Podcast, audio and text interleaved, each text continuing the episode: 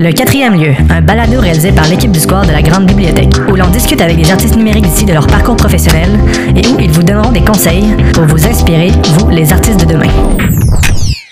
Aujourd'hui, nous avons le plaisir de recevoir Léonie Daigneault-Leclerc. Léonie a étudié le design de mode au cégep, elle a fait un baccalauréat en commercialisation de la mode et elle a complété une maîtrise des arts dans le domaine de la mode durable. Elle a occupé plusieurs emplois dans ce milieu avant de démarrer Gaia et Dubos, une entreprise québécoise qui crée des vêtements de manière éthique et responsable. L'entreprise a aussi comme mission de vouloir éduquer le consommateur grâce à une série de vidéos sur la mode durable. En 2019, Léonie a publié un livre particulièrement instructif qui s'intitule Pour une garde-robe responsable. Vous y trouverez de l'information sur l'impact écologique et social qu'a l'industrie de la mode, ainsi que des trucs et astuces pour vous habiller de manière éthique et responsable. Bonjour Léonie, comment vas-tu aujourd'hui? Allô, ça va super bien, toi aussi? Oui, est-ce que tu peux nous parler un peu de ton passé, de, dans le fond, de te présenter à notre auditoire? Oui, ben bon. Alors, je m'appelle Léonie, euh, je suis une maman entrepreneur, j'ai 28 ans, euh, puis je suis la fondatrice et la designer de Gaia et du Boss, qui est une marque de mode durable euh, jusqu'à ce jour seulement pour femmes, plutôt pour hommes. On a notre, notre lancement des lignes pour hommes, ouais. On a notre lancement de lignes pour hommes dans, dans quelques semaines.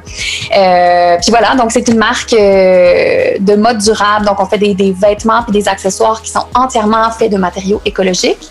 Puis tout est fabriqué entièrement au Québec dans des conditions de travail éthiques. Euh, J'imagine que c'est un projet qui te rend particulièrement fier. Oui. Est-ce que tu peux nous décrire un peu qui était Léonie au secondaire? oui, euh, ben, la Léonie du secondaire était euh, tout aussi pétillante et enthousiaste et passionnée qu'aujourd'hui. Euh, ce que j'ai toujours rêvé de dire, expliquer à quelqu'un en public, c'est que j'aime pas l'idée dans les films de la fille populaire méchante. Parce que euh, j'étais tout le contraire. En fait, j'étais justement une fille très, très populaire tout au long de mon secondaire, mais vraiment une fille qui était aussi à l'écoute des autres, qui était très altruiste, euh, qui parlait à tout le monde. Euh, fait que voilà, fait que ça, j'ai toujours rêvé de dire ça. En quelque part, ça existe des gens populaires, mais pleins d'amour. Donc voilà. C'est vrai. Est-ce que tu peux nous parler un peu plus de ton début professionnel dans le milieu de la mode? Euh, oui, début professionnel, ben même euh, en faisant mes études, je touchais à la mode, même au secondaire, avant d'arriver dans mes études en, design de mode puis en mode. Euh, j'ai, j'ai pris des cours de couture très jeune. J'ai commencé à 12 ans, je pense. C'était vraiment des cours de patron et couture. Fait qu'on se faisait vraiment des vêtements sur mesure. Fait que j'ai vraiment baigné dans ce, monde-là de la création de vêtements très, très tôt. Euh, puis même après ça, vers la fin du secondaire, là, je faisais déjà des fois des contrats pour euh, que ce soit ma belle-mère ou ma tante, là, mais je faisais vraiment des contrats de sur-mesure pour des clientes. Euh, après ça, j'ai travaillé dans des boutiques de vêtements. Ça m'a aussi beaucoup appris, comme au niveau des fits, des préférences des, des, des, des, madames dans les boutiques où je travaillais, puis tout ça. Fait que ça m'a quand même aidé à, à, à, à développer un peu mon, mon pas mon image du marché, mais tu sais, un peu d'avoir une meilleure vision globale de ce qui se fait, ce qui se fait pas, ce que les gens aiment, puis tout ça. Euh, puis après ça, ben en fait, je me suis vraiment lancée en affaires par ma maîtrise. Donc, c'est quand je faisais mon mémoire de maîtrise, on pourra en reparler plus tard, là, mais c'est vraiment là que j'ai lancé mon entreprise. Donc, j'ai jamais occupé un poste vraiment plus formel en mode entre mes études puis ma, mon entreprise. Ça a vraiment été comme de l'un à l'autre tout de suite. Alors, si je comprends bien, ta fibre entrepreneuriale a commencé assez tôt. J'imagine que tu savais assez jeune où tu voulais t'en aller. Oui, ben tu sais, quand j'étais vraiment plus petite, je savais pas nécessairement que je voulais devenir designer de mode, mais tu sais, à 4 ans, 5 ans, 6 ans, 7 ans, je j'aimais ça me déguiser avec ma sœur. On sortait toutes sortes de déguisements, puis on se faisait des outfits euh, complètement fous. Euh, on dessinait tout le temps, ma soeur puis moi. Euh, on se faisait des magazines de mode puis tout ça. Puis ce qui est drôle en fait, c'est que ma soeur aujourd'hui est psychiatre, donc elle est pas du tout dans le domaine. Mais les deux, on était vraiment comme c'est girly, on aimait les choses de filles, on aimait la mode, le dessin puis tout ça. Euh, puis après ça, je me souviens ma, première journée en secondaire 1 quand on devait se présenter devant la classe à notre nouvelle, nos nouveaux amis euh, du secondaire, le prof, il demandait, présentez-vous, levez-vous, présentez-vous en disant votre nom, d'où vous venez, puis qu'est-ce que vous voulez faire plus tard. Puis je me souviens très bien, j'avais 12 ans, moi, quand j'ai commencé mon secondaire, euh, même 11 ans, je pense. C'est tout ça? D'habitude, on commence à 12? Ouais, 12 ans, je pense. Ouais, OK. Fait que moi, j'avais 11 ans. 11, 12 ans. Mais pour toi. Ouais, fait que j'étais comme oui, c'est ça. Fait que moi, j'étais comme un an plus jeune. Puis vraiment, là, je me suis levée tout de suite. J'ai dit Salut, moi, c'est Léonie. Je viens de Québec. Puis je veux être designer de mode. aïe, aïe, wow. Ouais, ouais. Ouais. Est-ce que tu avais déjà une préoccupation secondaire pour la mode durable? Ou c'est venu plus euh, avec ta maîtrise lors, euh, lorsque tu as pensé, dans le fond, à fonder ton entreprise? En fait, au secondaire, puis même au cégep, je faisais de la compartimentalisation de mes valeurs et de mes passions. Donc, j'ai toujours été la fille super écolo, euh, tu sais, qui chicanait ses amis quand ils prenaient un sac de plastique à l'épicerie, euh, tu sais, qui, que je prenais super le covoiturage, Amigo Express, blablabla. Bla, bla. Mais dans ma tête, la mode pouvait pas être écologique parce que la mode écologique, c'était du patchwork puis du macramé puis c'était pas beau. Fait que je voulais même pas essayer d'allier les deux. Fait que ça, c'était comme ma vision au secondaire puis au cégep. C'était comme vraiment deux choses distinctes. Puis après ça, c'est à l'université, euh, au bac, j'ai commencé à faire des projets de recherche sur l'impact euh, environnemental puis social de la mode. Puis là, c'est là que j'ai eu une claque d'en face. Puis je me suis dit, OK, la mode, c'est pas une blague, c'est vraiment un énorme pollueur. Puis c'est vraiment euh, une industrie qui a des conditions de travail inhumaines. Fait que là, c'est là que je me suis vraiment plus penchée sur la question. Euh, puis après ça, dès que je suis arrivée à la maîtrise, je me suis dit, OK, moi, c'est ça que je veux faire comme projet de maîtrise, c'est trouver comment euh, faire une collection de vêtements qui est entièrement écologique puis éthique. Peux-tu me parler un peu plus de ton parcours éducatif? Qu'est-ce que tu as fait un peu après le secondaire pour t'être rendu où est-ce que tu en es aujourd'hui? Hein? Ben, en fait, euh, je veux juste faire une petite note que pour, pour m'être rendu où je suis aujourd'hui, c'est pas le parcours qu'il faut faire. C'est pas comme euh, si j'étais dans un ordre professionnel comme euh, psychologue ou euh, n'importe quoi, physiothérapeute, puis que c'était ça le parcours de A à Z qu'il faut faire.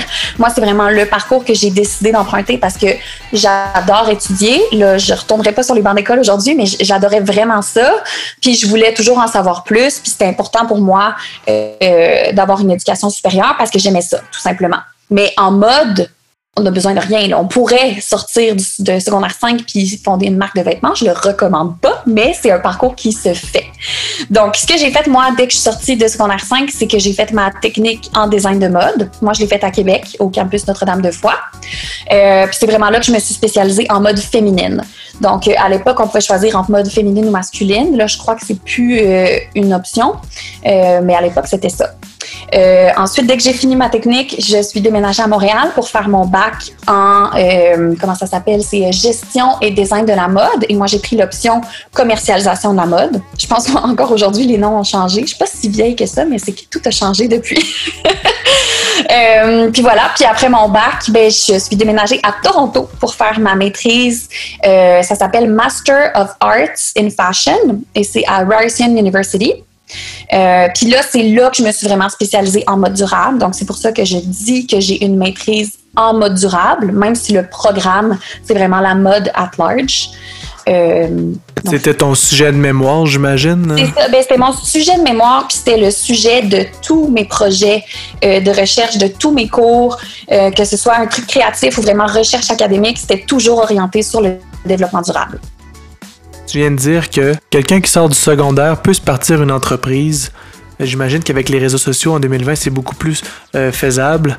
Mais euh, quels sont les avantages d'aller chercher des études supérieures euh, dans le domaine? Ben, en fait, le plus utile, là, si on veut se partir vraiment une marque de vêtements, donc être un créateur de nouveaux produits, là, de vêtements, je pense que ça prend vraiment un background dans des design de mode. Sinon, c'est comme c'est un peu comme se promener à l'aveugle dans un chemin qu'on connaît pas parce qu'il y a tellement de choses très pointues, spécifiques, puis hyper, euh, hyper nichées, puis hyper spécialisées à savoir que sans ça, il faut vraiment être persévérant puis trouver comme les bonnes équipes de, personnes, que ce soit des sous-traitants ou des employés ou n'importe qui, qui vont appuyer notre démarche, mais sans, sans avoir nous-mêmes le bagage, je pense que c'est beaucoup plus difficile. Dans ce qui est création, dans ce qui est, euh, que ce soit pour être euh, patroniste ou euh, pour se partir une marque de vêtements ou pour être en gestion de production, c'est parce que c'est tous des trucs tellement spécifiques, beaucoup plus que ce qui est commercialisation de la mode, donc marketing, communication, tout ça, ça, peut s'apprendre un peu plus sur le tas, selon moi, que le volet de design de mode. Ouais, j'imagine. C'est quand même complexe un morceau de vêtement. on oublie souvent qu'il y a plusieurs étapes de production avant de designer un morceau, tu sais, comme un t-shirt. C'est pas simple quand on y pense. Non, c'est ça, exact. Il y a beaucoup d'étapes, il y a beaucoup de choses à savoir pour que le produit ait du bon sens. Euh, puis, tu sais, c'est même au niveau de l'approvisionnement, des calendriers de production, euh, du contrôle de qualité, du fit, tu sais, de s'assurer que le vêtement a un bon fit. Euh, c'est ça, c'est énormément de de composantes qui entrent toutes ensemble pour créer un produit. c'est pas juste je dessine un t-shirt sur un papier puis euh, je redonne ça entre les mains d'un manufacturier magique puis euh, je vais avoir une ligne de vêtements au bout là. c'est pas il y a beaucoup plus d'étapes que ça là. Ouais. Quelles sont les compétences à développer pour quelqu'un qui veut se lancer dans le domaine? Ben, encore une fois, est-ce qu'on parle vraiment de, de du métier de designer de mode en tant que travailleur autonome, donc vraiment de se lancer une marque? J'irais plus dans ce sens-là, oui. Ouais, je pense que, tu sais, oui, d'avoir un background en design de mode, ça aide énormément. Je peux même pas m'imaginer pas avoir ces connaissances-là puis m'être lancé en affaires. Là, ça aurait été encore plus dur. Mais, tu sais, outre ça, là, vraiment, les compétences, c'est un, d'être hyper organisé. Moi, je pensais que j'étais hyper organisée. Euh, toute ma vie, je me suis fait dire que j'étais donc bien organisée, puis je me pensais bien organisée. Et là, depuis cette année, je commence à travailler avec des gens. Tu sais, je fais rentrer des gens dans mon équipe. Euh, donc, tu sais, il y a une fille qui m'aide avec bon euh, la gestion de la service du service à la clientèle, euh, les médias sociaux. J'ai une autre fille qui m'aide avec la gestion de production puis tout ça.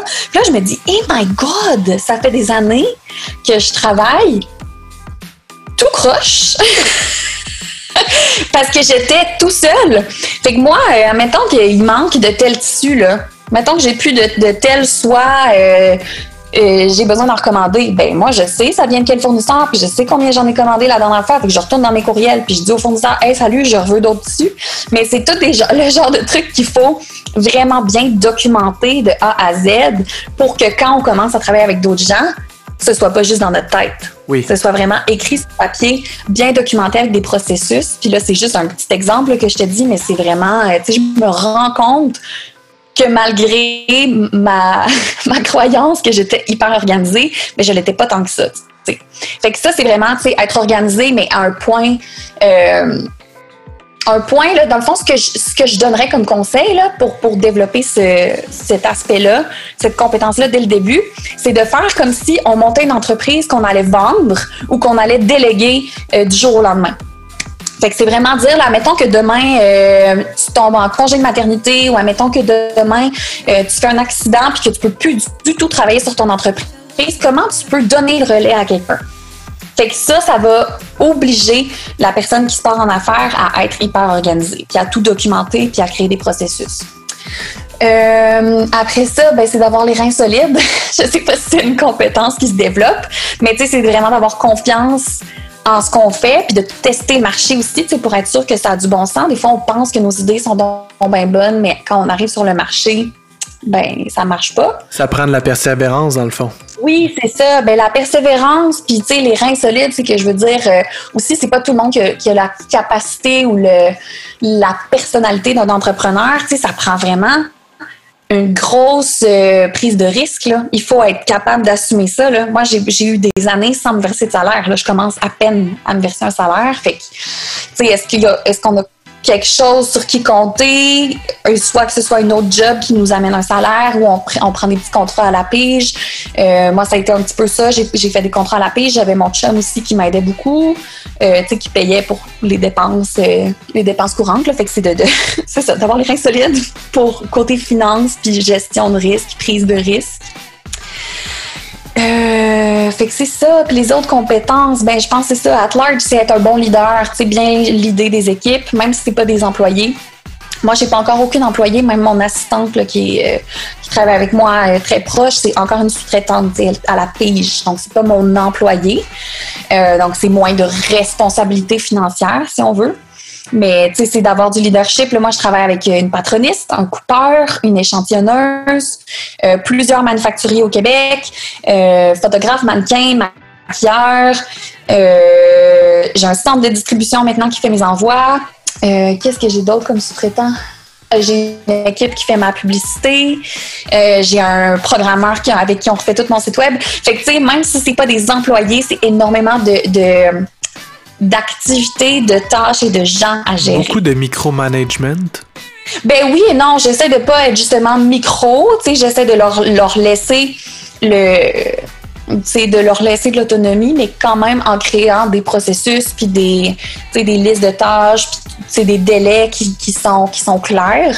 Ça aussi, j'apprends beaucoup de mes erreurs, là, vraiment comme mieux communiquer mes attentes en ce qui a trait à la qualité, les délais, euh, tout ça, vraiment pour que ce, ce soit, qu'on soit sur la même page.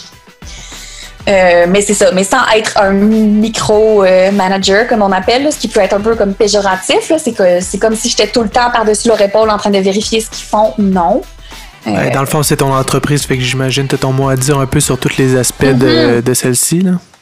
Oui, j'ai mon mot à dire, mais je leur dirai pas comment le faire. En autant que le résultat final me, me, me plaise, puis que ça ait du bon sens, puis que ça, ça réponde à mes standards de qualité. Dans le fond, faire confiance à l'expertise des gens. Oui, c'est ça, ouais. Est-ce que tu peux me parler un peu plus de tes inspirations et tes valeurs qui t'ont propulsé dans le milieu de la mode?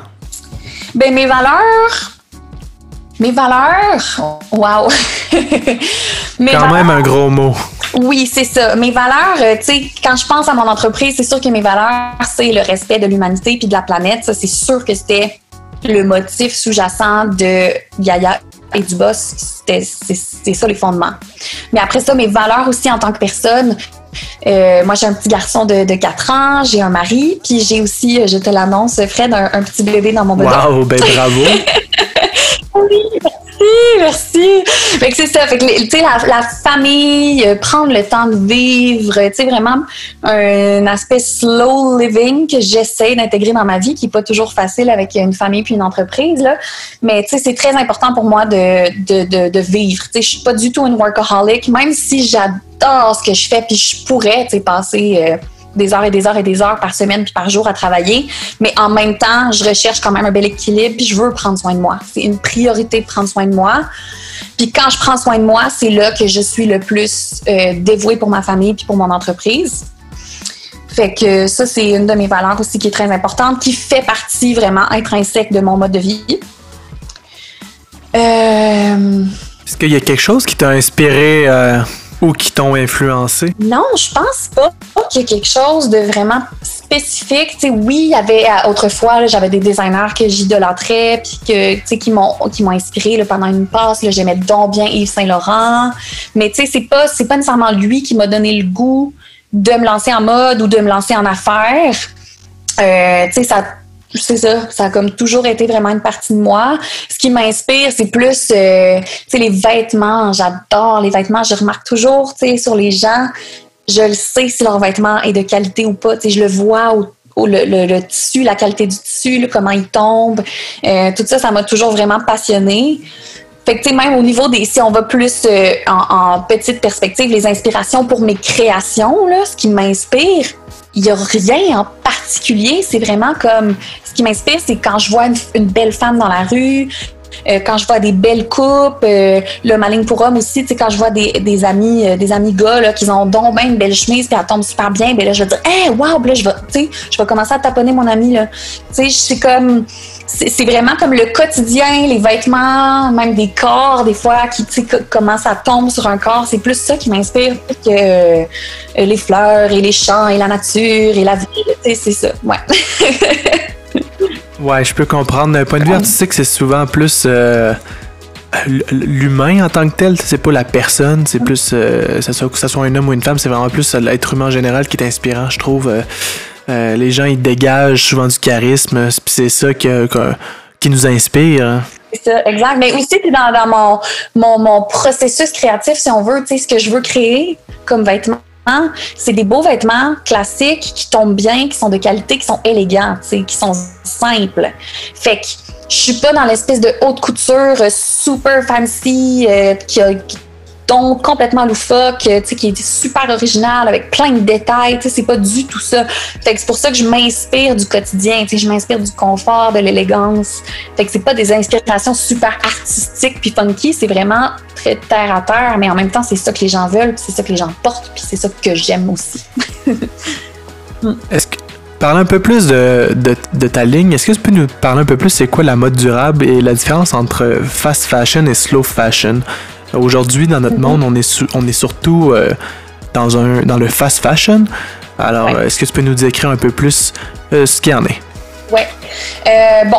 Ben pour faire euh, une histoire courte, là, le fast fashion, c'est un peu comme le fast food. Donc, c'est vraiment des vêtements qui sont bas de gamme, donc vraiment de piètre qualité et qui sont fabriqués à un rythme effréné. C'est des cycles de tendance qui sont très, très rapides.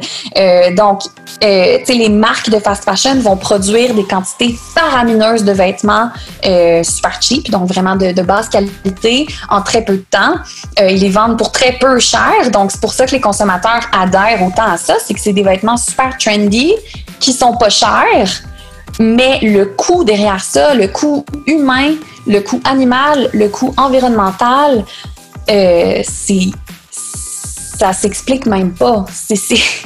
Si on paye un t-shirt 10 peut-être que le coût monétaire que nous, on paye avec notre argent là est 10 mais le coût de toutes les répercussions que ça a sur la planète puis sur l'humanité, ça, ça, ça se compare même pas. Fait que ça, c'est ça. C'est, le fast fashion. Donc, clairement, Gaïa et Dubois, ce n'est pas du fast fashion, c'est du slow fashion. Donc, à l'encontre de ça, le slow fashion, euh, c'est vraiment, c'est des vêtements qui sont de qualité, qui sont beaucoup plus classiques, donc un peu plus intemporels. J'aime pas beaucoup utiliser le mot intemporel parce que c'est jamais vrai pour des vêtements. Sinon, on porterait encore les souliers pointus du médiéval, euh, de l'époque médiévale, puis les perruques blanches. euh, Bon, fait que ça existe pas là, ce qui est intemporel vraiment. Mais tu on peut aller chercher des choses qui sont beaucoup plus classiques et basiques. Euh, puis c'est des vêtements qui sont de, de grande qualité. Euh, puis on va vraiment plutôt dans la justement la qualité et euh, plutôt que la quantité. Et on y va aussi quand on achète un vêtement, euh, on y va beaucoup plus dans le dans l'émotion, dans l'amour. Donc est-ce qu'on aime vraiment ce vêtement-là? Est-ce qu'on a bien réfléchi à euh, est-ce que je vais le porter? Est-ce que j'ai des choses avec quoi le porter? Est-ce que j'ai des occasions durant lesquelles le porter? Donc, c'est vraiment comme une, une approche beaucoup plus réfléchie à la consommation de vêtements euh, comparativement au fast fashion. Euh, oui, c'est des vêtements qui vont payer, coûter plus cher souvent, Euh, mais même là, le slow fashion, ça peut quasiment être dans l'approche de consommation. Par exemple, on pourrait quasiment acheter un vêtement fast fashion, mais avec une approche un peu plus slow fashion. Je sais pas si ça fait du sens, ce que je dis. Dans le fond, c'est d'avoir des vêtements qui sont peut-être pas à la mode du jour, mais qui vont euh, euh, peut-être plus rester dans le temps. Exact.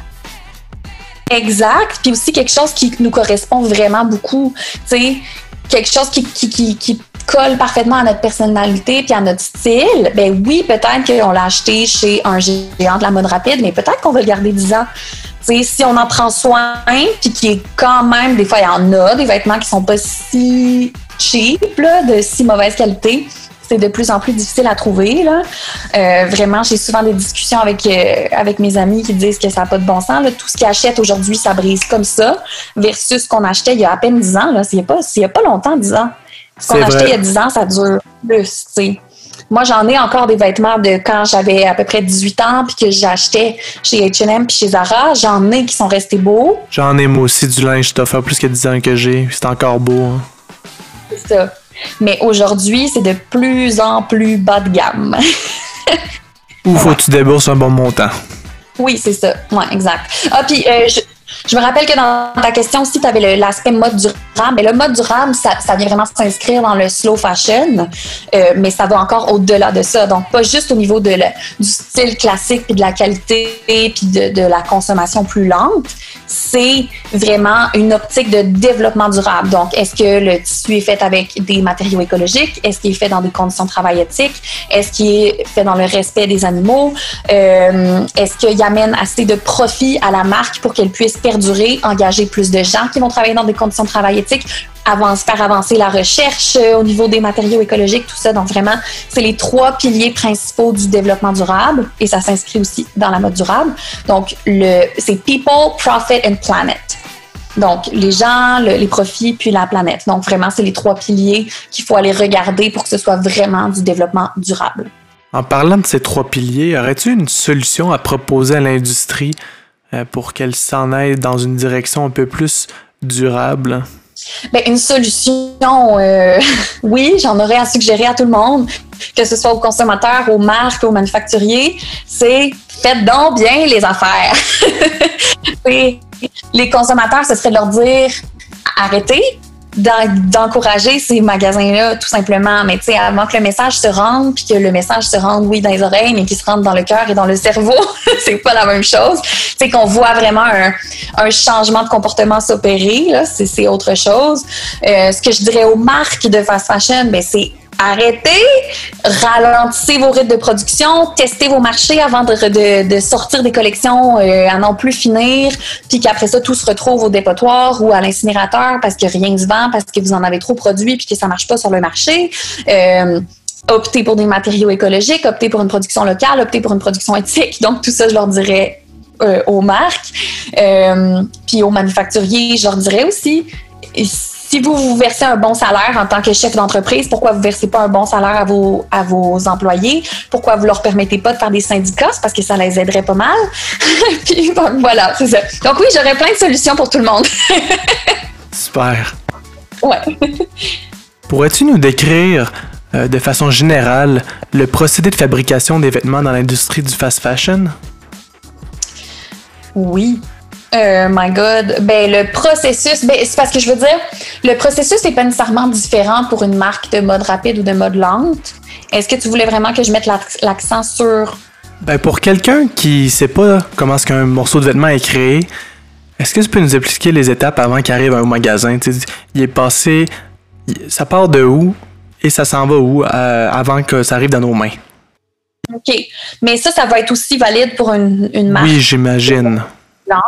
Ben, il peut y avoir certaines composantes qui vont changer, mais par exemple, bon, un vêtement, euh, ben, il faut commencer par l'imaginer. Fait qu'il y a un designer qui va le dessiner, que ça peut être juste un petit sketch, un croquis, euh, qui après ça peut être euh, passé à l'équipe de, de, de, design un peu plus technique. Donc là, ils vont faire ce qu'on appelle un géométral. Donc c'est un dessin très technique du vêtement. C'est un dessin à plat qui est fait à l'ordinateur, puis qui peut avoir beaucoup de détails euh, de confection dessus. Fait qu'on va, on va faire des petites flèches avec, euh, bon, l'encolure est finie avec telle, telle affaire, le, le, vêtement est assemblé avec euh, tel type de finition, blablabla. Bla, bla. Ensuite, on va donner ça à l'équipe de, euh, de patrons. Donc, euh, il y a la patroniste qui va dessiner le patron de ce vêtement-là. puis là, ensuite, avec le, premier patron qu'on a fait, on va faire une série d'échantillons. Donc, les échantillons, c'est comme un premier test de vêtement. Parfois, même, ça s'appelle un prototype. quand on est comme vraiment pas sûr si ça va marcher ou pas, ça peut s'appeler un prototype. Donc, c'est vraiment comme un premier test. Euh, donc là, ça, ça peut, être fait euh, in-house, vraiment dans le, la, c'est ça, ça dépend de l'organisation des entreprises. ce que je dis, là, les équipes, là, ben moi, c'est pas nécessairement des équipes, c'est plus une personne. Oui, je comprends. une personne à chaque poste, là, mais c'est vraiment les étapes. Donc, après ça, il y a un échantillon qui va être fait. Ça peut être un échantillon de une taille ou ça peut être un échantillon dans toutes les tailles. Puis là, on vient vraiment faire un fitting sur des corps humains ou des fois, c'est sur des mannequins, euh, des dummies, là, mais c'est mieux de le faire sur des humains. Puis là, on vient voir si le vêtement fait bien, tombe bien, s'il y a des ajustements à faire, des modifications, euh, la robe est trop longue, est trop courte, est trop grande, on va rajouter une petite pince ici pour serrer, tout ça. Euh, donc là, ensuite, ce qui est important, une fois qu'on a décidé des modifications, c'est de retourner dans le patron puis de faire les modifications. Le patron aussi n'est pas juste créé comme une fois, il est aussi gradé. Donc, une fois qu'on a la taille de base euh, mettons que le small, c'est la taille de base pour la marque, mais ensuite, elle va le grader. Donc, elle va le grader par en bas, donc X small ou XX small s'il y a lieu, puis par en haut. Donc, médium, X large, euh, médium, large, X large, XX large, puis tout ça dépendant de la charte de grandeur de la compagnie. Euh, donc ensuite, une fois que les échantillons sont finaux, là, ensuite on peut refaire beaucoup de séries de back and forth entre le patron puis l'échantillon pour vraiment en arriver à un produit final. Euh, puis là, ensuite, bon, le photoshoot s'en vient en quelque part euh, au courant de soit l'échantillon est final ou presque final, ou ça peut être même après la production de vêtements. Ça dépend comment les, les entreprises fonctionnent. Mais euh, bref, ensuite, on s'en va vraiment en production de vêtements. Euh, donc là, c'est au manufacturier, on envoie le tech pack. Donc ça, ça comprend le géométral dont j'ai parlé au début, avec toutes les informations de production hyper spécifiques pour que le manufacturier sache exactement comment assembler le vêtement, quelle finition, quelle largeur, combien replier l'ourlet, tout ça. Euh, combien de boutons ça prend, puis combien de boutons ça prend sur le X small, c'est pas le même nombre de combien de boutons ça prend sur le X large.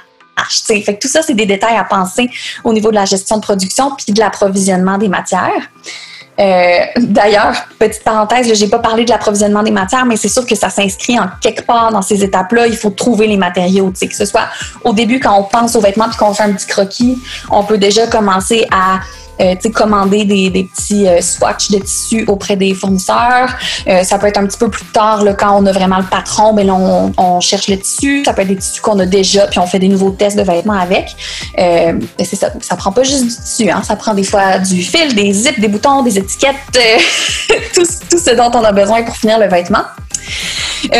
Euh, donc voilà, euh, une fois que le tech pack, je reviens de ma parenthèse, une fois que le tech pack, donc avec toutes les informations de production sont prêtes, que les échantillons finaux sont prêts, que les patrons finaux sont prêts, là on envoie ça en production. Donc en production, souvent, ce qu'ils vont faire pour la coupe, c'est des matelas. Euh, c'est pour accélérer le processus de taillage des vêtements.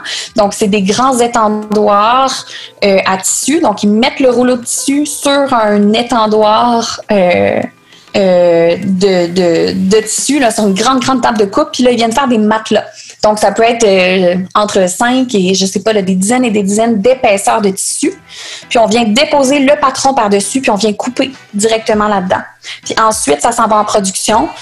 Euh, puis la production, l'autre jour, j'avais cette conversation-là avec des amis. Ils pensaient que c'était un peu comme une chaîne de montage de voiture. Il y avait des humains pour superviser, mais tout était robotisé. Mais non, les vêtements, c'est pas du tout comme ça. C'est vraiment tout, tout, tout, tout, tout humain, chaque étape. Il y a quelques petites étapes qui commencent à être robotisées, comme la coupe. Il existe des machines qui font la coupe, euh, mais c'est des gros investissements. Ici, au Québec, il n'y en a pas encore beaucoup. Euh, il peut y avoir aussi des machines qui vont venir, admettons, euh, pour des cols de chemise. Le décolle de chemise, c'est une petite pièce, fait que ça bouge pas trop. Fait qu'il peut avoir des machines qui vont venir faire la surpiqûre tout le tour du col. Fait que ça prend quelques secondes. Il y a quelqu'un pareil qui met chaque col dans la machine. Euh, mais sinon, vraiment, chaque couture qu'on voit sur un vêtement, c'est un humain qui l'a fait chaque couture. Fait que on peut rentrer, ouais, on peut rentrer dans une manufacture là, puis euh, voir des centaines et des centaines d'ouvriers qui euh, ils coudent les vêtements puis ils font à la chaîne, tu sais, fait qu'ils ont vraiment chacun une étape du vêtement qui est décortiquée pour aller plus vite. Euh, puis tu sais, là, je parle de des grosses manufactures. Moi, les manufacturiers avec qui je fais affaire sont plus 10, 20, 30, 40 employés. C'est des plus petites chaînes de production. Euh, mais voilà. Puis après la production, ben, on a le pressage et le contrôle de qualité. Donc, on vient vraiment tout bien repasser chaque vêtement, écarter les coutures, écraser les ourlets, euh, s'assurer qu'il n'y ait pas de, de, faux plis, puis tout ça. Ensuite, il y a quelqu'un qui va faire le contrôle de qualité, voir que tout est beau, couper les petits fils qui restent. Puis ensuite, on emballe et on ship au client. Tadam! Aïe aïe, c'était une grosse étape, ça. Oui. Après ça, faut-tu le mettre dans tes magasins? Alors, il y a d'autres personnes qui travaillent. Aïe, euh, ouf. C'est ça. Ben, dépend après ça des, dépendant des modes de, de, distribution. Là, nous, on fait juste la vente directe, fait que ça s'en va directement à notre centre de distribution. Puis c'est emballé euh, dans, des, dans des emballages écologiques, bien sûr, mais vraiment à l'unité. Puis c'est envoyé euh, à la cliente qui le commande.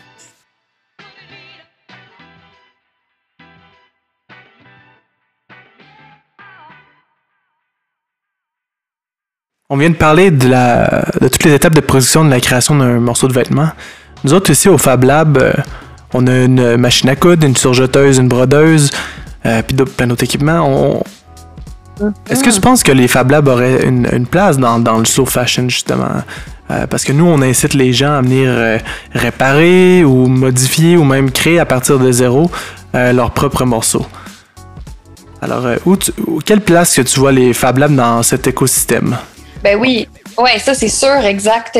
comme tu dis, juste dans une optique de réparation de vêtements, d'avoir facilement accès à des équipements sans devoir les acheter c'est comme c'est fou là pour quelqu'un qui veut apprendre les bases de la réparation. By the way, sur, notre site aussi Gaïa du Boss, on a offre des cours de couture qui sont vraiment euh, pour les débutants, pour apprendre à réparer ses vêtements. Fait je pense que c'est un beau complément, justement. Ils vont chez vous pour avoir accès aux machines.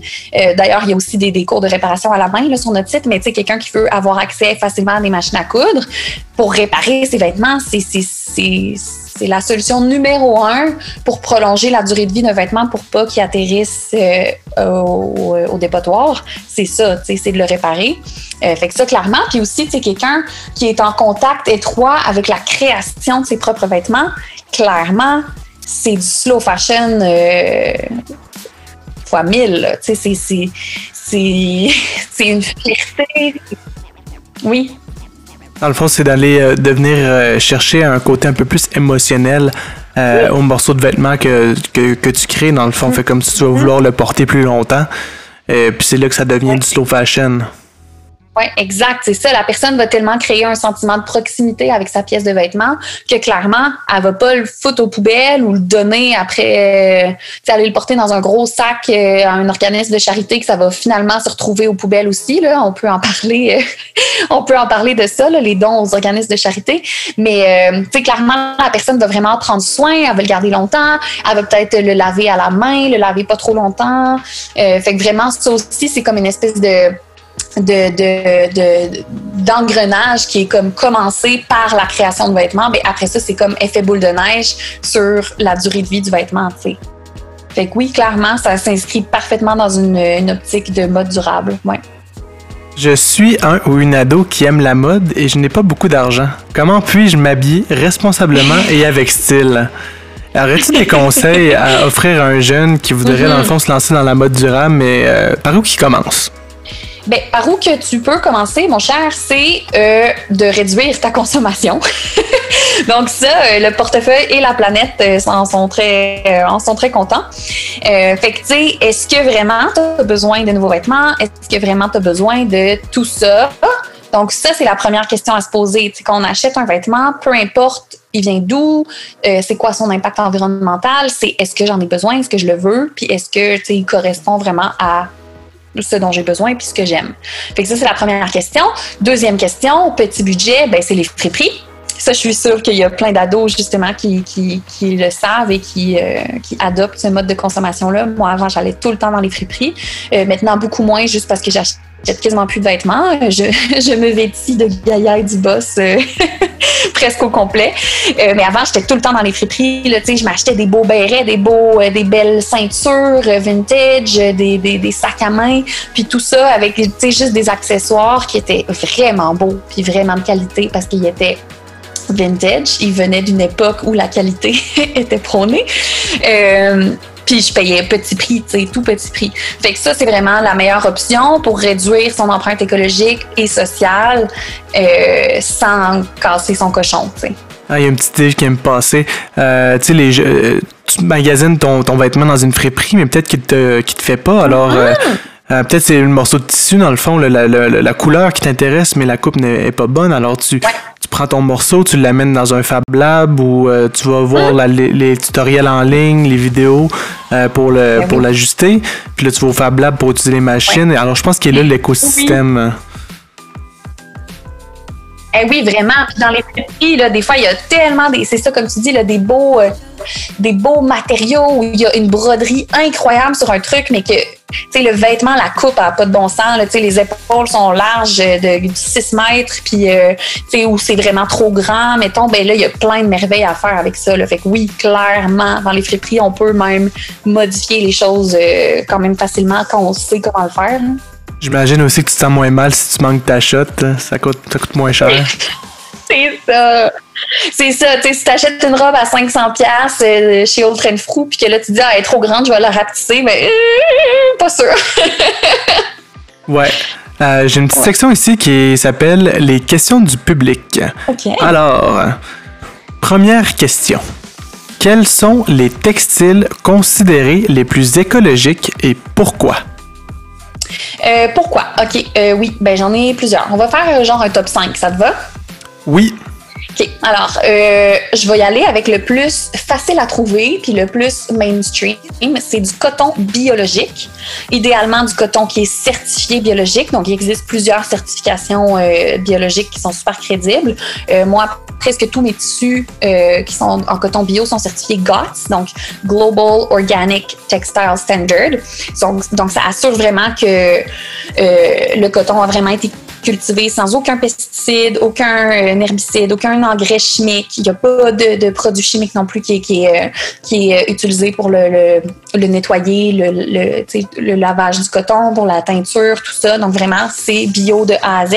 Donc c'est bon pour la planète euh, et c'est bon pour notre peau aussi parce que, tu sais, veut, veut pas, quand on porte du coton qui est pas biologique, ben, il a été en contact avec énormément de produits toxiques.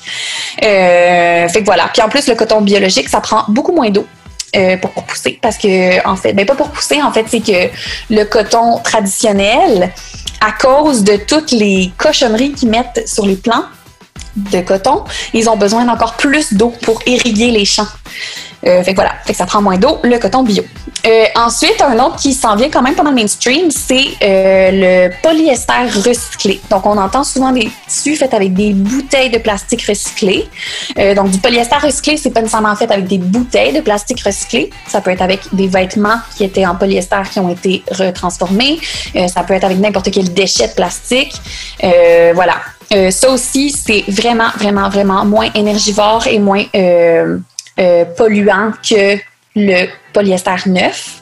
Donc, comment qu'on fait ça? En fait, là, juste pour faire un petit résumé, parce que les gens me disent des bouteilles de plastique qui se transforment en tissu. Voyons donc comment, ça se peut. Fait qu'en fait, du polyester, comment c'est fait quand c'est neuf? C'est qu'on puise du pétrole, on extrait du pétrole, puis ensuite on transforme le pétrole en tissu. Donc, on vient créer des filaments, puis on vient tisser ou tricoter des, étoffes. Donc, comment on en fait du recyclé? c'est qu'on prend par exemple des vêtements en polyester et on les fond, ou on prend des bouteilles de plastique et on les, on fond, donc on les fait fondre, et ensuite on vient faire les filaments pour venir tisser ou tricoter. Donc c'est vraiment comme un résumé, euh, un résumé rapide de comment on fait, mais euh, voilà. Euh, donc ensuite, ce que j'aime beaucoup comme matériaux qui sont euh, à la fois écologiques et éthiques, c'est de la laine et ou de la soie biologique et éthique aussi idéalement certifié.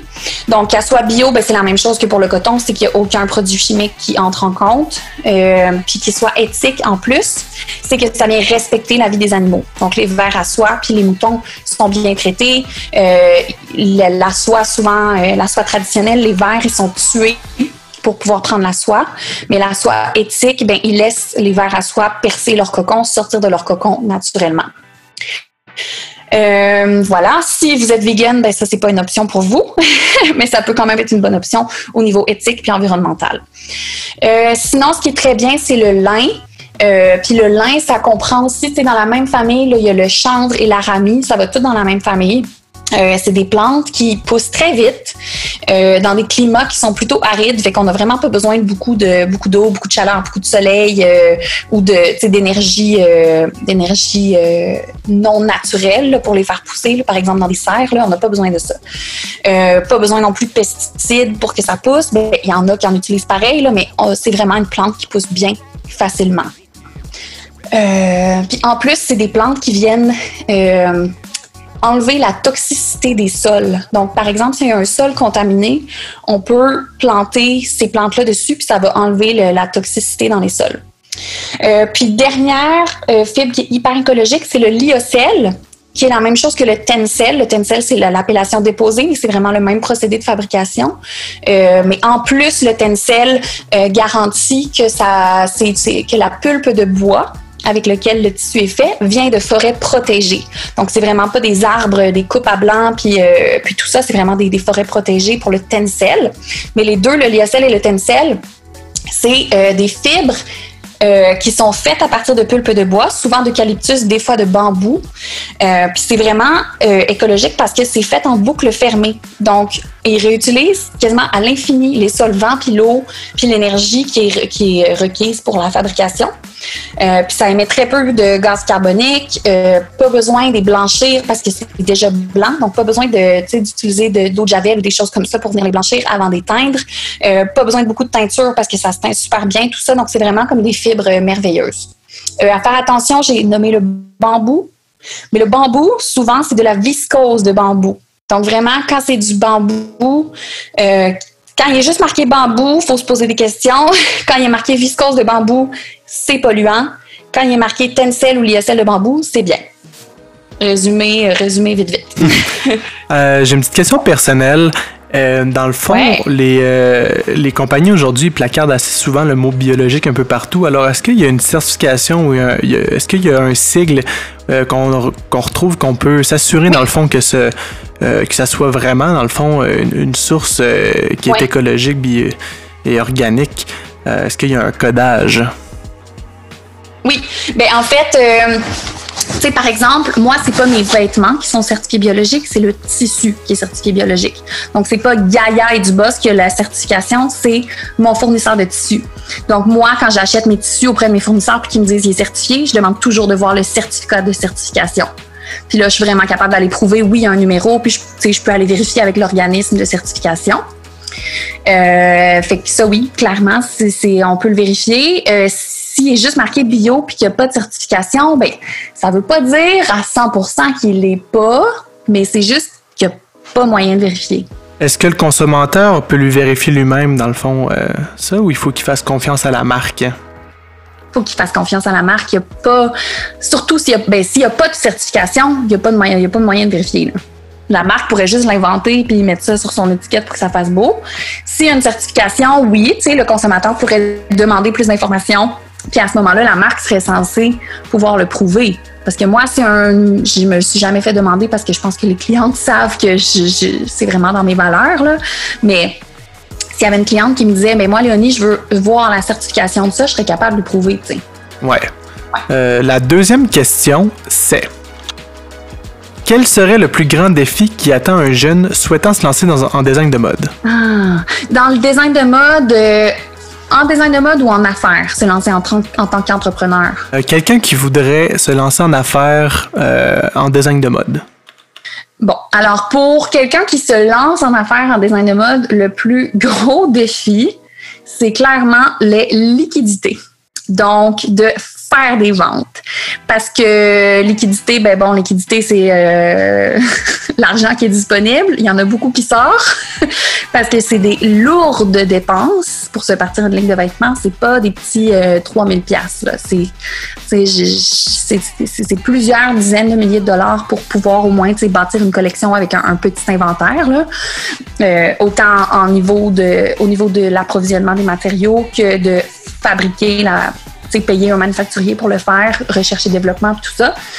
Euh, c'est de réussir à faire des ventes rapidement. Puis moi, ça a été mon enjeu pendant vraiment longtemps. Puis ce que je pourrais donner comme conseil, c'est de lancer un produit qu'on est sûr qu'il va fonctionner, donc quelque chose de hyper basique, qu'on le sait que les gens portent et veulent, on le lance rapidement dans notre processus de lancement d'affaires. Donc, même si on n'a pas tous les détails, toutes les réponses à nos questions, que toutes nos toutes nos plateformes marketing puis réseaux sociaux sont donc bien parfaites puis tout est parfait. Avant tout ça, on lance un produit, on teste le marché, on se fait connaître, on attire des clients parce qu'après ça, quand on va relancer d'autres choses, nos clients existants vont avoir beaucoup plus tendance à racheter. Puis, on fait des rentrées d'argent pendant ce temps-là. Oui, parce que ça a été vraiment comme mon erreur au début, c'est de lancer une collection de, je sais pas, peut-être 15 styles différents, ce qui était beaucoup trop, avec oui, quelques basics, mais beaucoup de pièces, tu sais, beaucoup trop haut de gamme, puis beaucoup trop recherché, que, tu sais, j'en ai quasiment pas vendu, là. Ouais. Troisième question. Vers quel métier moins connu le design de mode peut-il t'amener au Québec? Alors, si je vais faire mes hmm. études euh, au cégep en commercialisation de mode ou en design de mode, euh, quel travail que je peux faire qui n'est pas être designer de mode? Ben, en design de mode, je vais dire comme les deux euh, séparément parce que c'est vraiment séparé qu'est-ce qu'on peut faire comme métier. Euh, en design de mode, bon, on peut être, oui, designer de mode, on peut être euh, chef de produit, donc ça va être vraiment comme de gérer la production, gérer les inventaires, tout ça. on peut être patroniste, on peut être technicien en design de mode, fait que ça va vraiment pas être quelqu'un qui crée des nouveaux styles, mais ça va être quelqu'un qui fait les tech packs puis les géométros dont j'ai parlé plus tôt, donc les dessins, les dessins plus techniques des vêtements.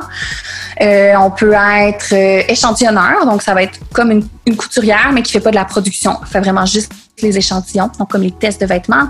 Euh, on peut être couturière, mais c'est pas la meilleure formation pour ça. Idéalement, tu devrais vraiment faire une, formation en confection. Euh, qu'est-ce qu'on peut être d'autre? Euh, patroniste, je l'ai dit. On pourrait être, euh, justement, en ce moment, je me cherche quelqu'un pour la gestion de production. Donc, on peut être gestionnaire de production. Euh, donc, ça va vraiment être quelqu'un qui gère, tu sais, tous les, les, calendriers d'approvisionnement, de production, de fit, tout ça. Sais, qui gère tout ça, qui chapeaute toutes les opérations dont on a besoin pour arriver, de A à Z euh, à un vêtement fini. Euh, ouais, ça fait pas mal le tour de ce qui me vient en tête pour design de mode. Commercialisation de la mode, ce qu'on pense souvent, c'est acheteur. Il y a beaucoup de gens qui s'en vont là-dedans pour devenir acheteur. Fait qu'acheteur, ça va être, admettons, travailler pour euh, euh, Simons ou Sport Expert. Puis c'est vraiment de, c'est, toi qui vas visiter les marques dans les trade shows ou dans au bureau des marques, puis qui va vraiment décider quelle marque tu commandes, quelle ligne tu commandes, combien, euh, tout ça vraiment le breakdown. C'est beaucoup de chiffres, c'est beaucoup de, planification euh, budgétaire, euh, c'est beaucoup de voyages aussi. Moi, c'est pour ça que ça ne m'interpelle pas parce que c'est pas facile de concilier famille et travail d'acheteur. Euh, voilà. Ensuite, en commerce, on peut travailler plus ce qui est communication, marketing, euh, réseaux sociaux, euh, PR, donc relations publiques. Donc tout ça, ça peut être comme des domaines connexes qui sont liés à la mode. Puis tu sais, ça peut être même genre gérant de boutique, des choses comme ça. Là. Voilà. Cool. Ben alors, merci d'être venu nous voir aujourd'hui, de venir discuter avec nous du domaine de la mode. est-ce que tu peux nous dire un peu où est-ce qu'on te retrouve? Oui, ben c'est facile. Gaia et du Boss, euh, on vend seulement en ligne sur notre site web. On est sur quelques autres répertoires, genre euh, Mon panier bleu et Amazon depuis euh, depuis la COVID. Mais sinon, on vend vraiment seulement en ligne. Donc, on n'a pas de boutique, puis on fait pas affaire avec d'autres intermédiaires. Donc, c'est au www et duboss.com. Euh, puis sinon, on est sur Instagram beaucoup, sur Facebook puis sur YouTube. On a une chaîne YouTube où je fais moi aussi des podcasts puis des, vidéos euh, en anglais, vraiment sur la mode durable. Donc, ça, ça, s'adresse vraiment aux consommateurs pour apprendre à devenir un meilleur consommateur de mode. J'ai entendu dire que tu avais écrit un livre. Est-ce que tu peux m'en parler un peu plus? oui. Euh, ben, mon livre, euh, il a été publié aux éditions La Presse. Euh, en octobre dernier, donc en 2019. Euh, ça s'appelle Pour une garde-robe responsable. Donc, encore une fois, ça, résume ce que je viens de, de, dire au sujet de mon podcast puis de ma chaîne YouTube. C'est vraiment pour outiller le consommateur à faire des choix qui sont plus responsables, plus durables, plus consciencieux euh, quand il en vient à la mode. Euh, puis mon livre, écoute, c'est un tour d'horizon complet de tout ce qu'on doit savoir en tant que consommateur pour faire des meilleurs choix. Euh, puis c'est vraiment un livre qui est pas du tout orienté sur le, la culpabilité ou le pointer du doigt. Euh, c'est vraiment, tu sais, j'expose les faits, puis j'invite le lecteur à se faire sa propre tête selon ses valeurs, ses préférences, ses objectifs, ses priorités. Euh, voilà, fait que oui, je le recommande vivement pour toute personne qui veut faire un petit changement dans ses habitudes de consommation. si jamais vous êtes intéressé par le livre de Léonie, on l'a en rayon à la grande bibliothèque, ou sinon on peut le retrouver, j'imagine, partout dans n'importe quelle librairie du Québec. Oui, dans toutes les, librairies du Québec, là, à moins que ce soit une librairie euh, hyper spécialisée en histoire de je sais pas quoi, là, mais sinon, tu sais, dans les Renaud-Bré, Archambault, tout ça. Là. Ouais. Ben, je te remercie bien gros d'être venu nous voir. Euh, Euh, si jamais vous voulez contacter ou voir un peu ce que Léonie fait, on va mettre toutes ces informations dans la description.